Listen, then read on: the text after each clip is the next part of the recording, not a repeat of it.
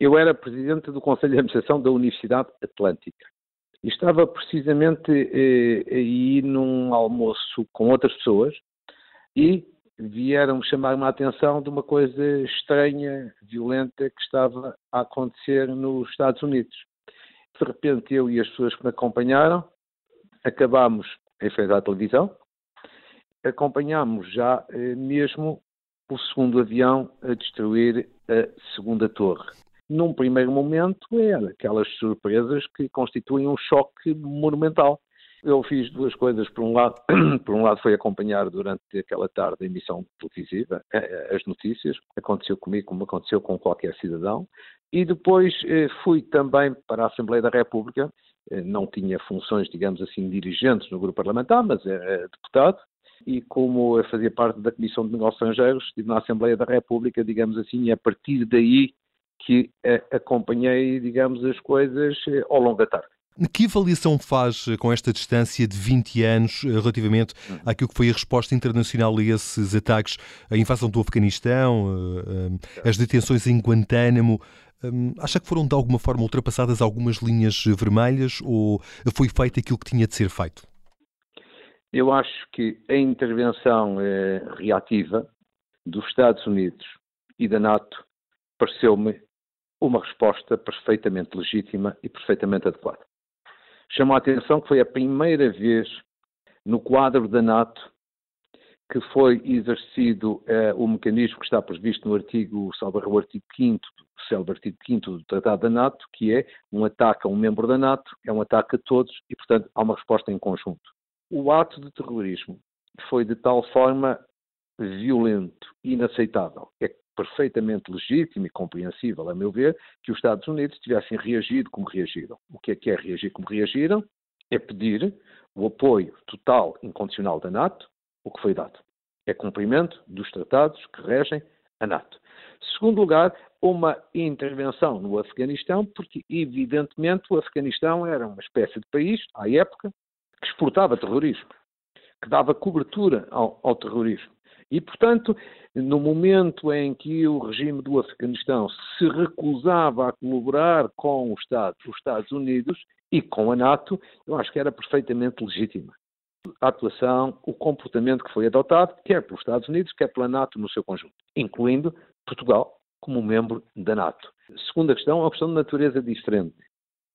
Há 10 anos foi concluída uma fase importante com eh, a morte de Bin Laden.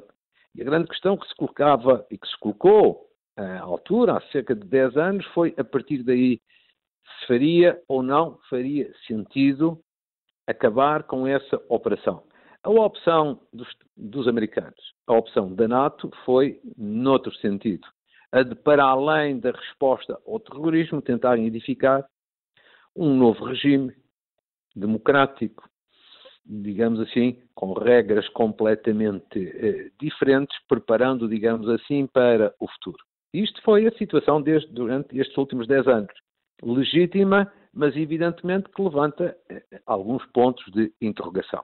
E o terceiro grande momento é este que nós vivemos agora há poucas semanas. Uhum. No mês de agosto, com a retirada das tropas americanas, por um lado, decisão que já vinha de trás, mas que foi reafirmada pelo presidente Biden e das tropas eh, também dos membros da NATO. Eu, quanto a isso, penso eh, o seguinte: evidentemente que os Estados Unidos e a NATO não podiam estar indefinidamente no Afeganistão.